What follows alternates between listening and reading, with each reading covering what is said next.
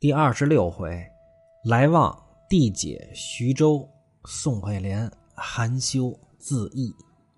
话说西门庆听了潘金莲之言，又变了卦。到次日，来旺收拾好行李伺候着，到晌午还不见有动静。后来西门庆才出来，叫来旺到跟前说：“我夜间想了想，你才打杭州来家没多少时日。”又让你往东京去啊！你忒辛苦了，不如呢这次让来宝替你去，你且在家歇息几天。我到明日啊，家门首寻个生意给你做吧。自古勿听主财，主子西门庆都这么说了，来旺还能说什么呀？只得应诺下来。西门庆就把银两书信交给来宝和吴主管，让他们三月二十八起身去东京，不在话下。这来旺回到房中，心中大怒，又吃醉了酒，倒在房中，嘴里边又开始胡说八道了，又怒起宋惠莲来了，又提要杀西门庆，被宋惠莲骂了他好几句。宋惠莲说道：“你咬人的狗不露齿，这墙有缝必有耳。你吃了那黄汤子，你赶紧睡你的觉吧。”打发他上炕睡了。到次日，宋惠莲走到后边。让西门庆出来，两个在厨房墙根底下僻静处说话。玉箫在后门替他们两个把风。宋惠莲甚是埋怨西门庆，说道：“你也是个人，你不是说让来旺去吗？你怎么变卦了？你怎么又让别人去了？你是个球子心肠，滚上滚下。你到明儿你盖个庙吧，立个旗杆你就是个说谎的爷。我再也不信你说话了。”那咱我跟你说了这一场，你也不讲些个情分呢。西门庆笑道：“不是这么说，我不是不让他去，恐怕东京蔡太师府中他不熟，所以呢，我让来宝去了，留下他呢，在家门口寻个买卖给他做。”宋惠莲道：“那你说，你找个什么买卖给他做呀？”西门庆道：“我叫他搭个主管，在家门口开个酒店。”宋惠莲一听，这才满心的欢喜，走到屋，一五一十的跟来旺说了，两口子就等信儿。一天，西门庆在前厅坐下，让人把来旺叫过来了，桌上摆着六包银两。西门庆道：“孩儿，你一向往杭州来家辛苦，叫你往东京去呢，我是怕你在蔡府中你不熟，所以呢，我让来宝去了。”今天这六包银子三百两，你拿去搭上个主管，你在家门首啊，你开个酒店，每个月呢，你拿些利息来孝顺我也就行了。那来旺赶紧趴地下磕头，领了六包银两，回到房中，跟宋惠莲说：“他倒拿买卖来窝盘我，今日给了我这三百两银子，叫我搭主管开酒店做买卖去。”宋惠莲道：“怪贼黑秋。”你还怪你老婆我吗？一敲你就想掘个井出来呀？什么事儿不得慢慢来呀？今天这不是让你做上买卖了吗？你安分守己，别再吃酒了，别嘴里老是溜说白道的。这两口子以为他们精明的过西门庆，觉得天天耍着西门庆玩呢，自以为得计。他们最多是坑点钱，像来旺这种说话没把门的。吃亏占便宜都写在脸上，蠢的都挂相的主西门庆要坑你的时候，就是要你的命。来旺叫老婆把银两收在箱中了，说：“我上街找伙计去。”于是走上街寻主管。晚上主管也没找到，又吃着大醉回家了。宋惠莲打发他睡了。过了会儿，宋惠莲被玉箫叫到后边去了。玉箫绝不是平白无故的来叫宋怀莲。来旺睡了一觉，约一更天气，酒还没醒呢，正朦朦胧胧的睡着，忽听见窗外隐隐有人跟他说话，说道：“来旺哥，你还不起来看看？你的媳妇儿又被那没廉耻的货勾引到花园里去了，干那营事呢。亏你还睡得放心。”来旺猛地惊醒，睁开眼一看。宋惠莲没在房里，以为是孙雪娥给她报信来了，不由得怒从心头起，说道：“又在我面前这弄滚儿，跳起床来，开开房门，竟扑到花园中来。刚到厢房中的角门手，不妨黑影里抛出一条凳子来，就把来旺绊了一个跟头。只听苍凉一声，一把刀子落地上了，左右闪出来四五个小厮，大叫：“有贼！”一起向前，把来旺就给拿了。来旺叫道：“我是来旺。”我进来找我媳妇呢，怎么把我给拿了？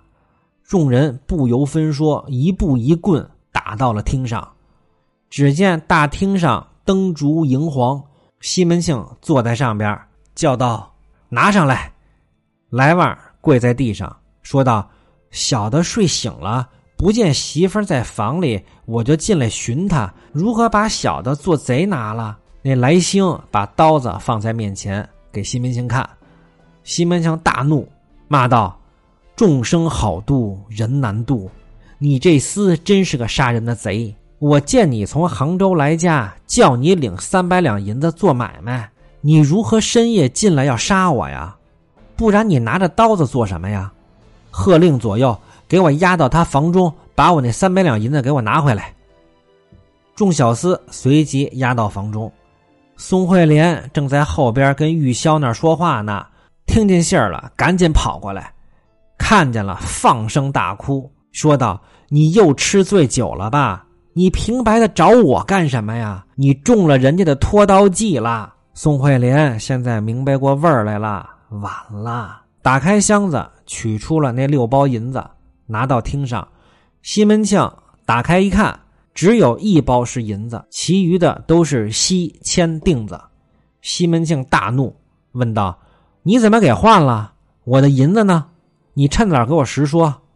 那来旺都哭了，说道：“爹抬举小的做买卖，小的怎敢欺心的抵换银两啊？”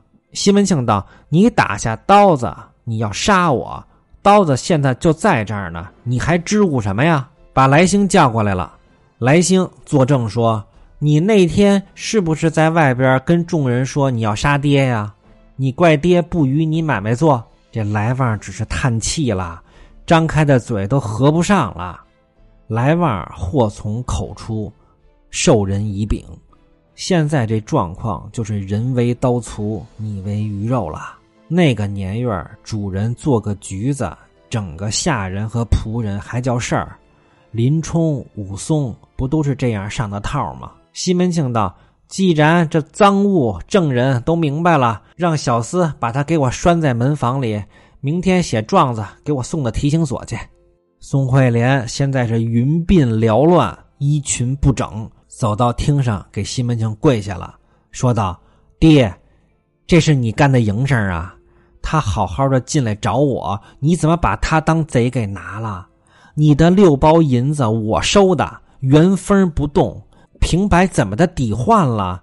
你嫩活埋人呢，也要有天理呀！你打他一顿不就完了？你如今拉他上衙门干嘛呀？西门庆送官就是要往死里整来旺了。潘金莲听见这两口子倒大霉了，估计正在被窝里乐呢。西门庆见了宋惠莲，乐了，说道：“媳妇儿，关你什么事儿啊？你起来。”他。无理胆大不是一天了，你看藏着刀子，他要杀我，这事儿你不知道，你安心，这事儿跟你没关系。把来兴叫过来，说你搀着你嫂子回房去，别吓着她。那宋惠莲只顾跪着不起来，说道：“爹，你好狠心，你不看僧面，你看佛面，我都这么说了，你依了我吧。他虽吃醉了酒，但是并没这事儿啊。”最后缠的西门庆急了，西门庆让来安把他给拖起来，劝他回房去了。到了天明，西门庆写了简贴，叫来兴作证，揣着状子，押着来旺去提刑院。刚要出门，吴月娘过来了，向西门庆再三的将言劝解，说道：“这奴才是无礼，咱们在家中处分他就得了，你把他拉出去惊动官府做什么呀？”西门庆一听，圆睁二目，喝道：“你富人家不晓道理！奴才安心要杀我，你还倒叫我饶了他！”西门庆这是王八吃秤砣，铁了心了。于是不听月娘之言，喝令左右把来旺押送到提刑院去。月娘当下含羞而退，回到后边向玉楼众人说道：“如今啊，这屋里是乱世为王，九尾狐狸精出事了。不知他听信了什么人的言语，平白的把小厮给弄出去了。你就是赖他做贼，也得着实了才行。拿纸棺材糊人，成何道理？”那没道理的昏君行货子，宋惠莲跪在地上，只是哭。月娘道：“孩儿，你起来，你别哭了。你汉子横竖问不得死罪吧？那个贼强人，他吃了迷魂汤了。俺们说话不中听，老婆当军充数罢了。”玉楼向宋惠莲道：“你爹呢？现在正在气头上，俺们慢慢的劝他。你安心先回房去吧。”宋惠莲只能先回去等消息了。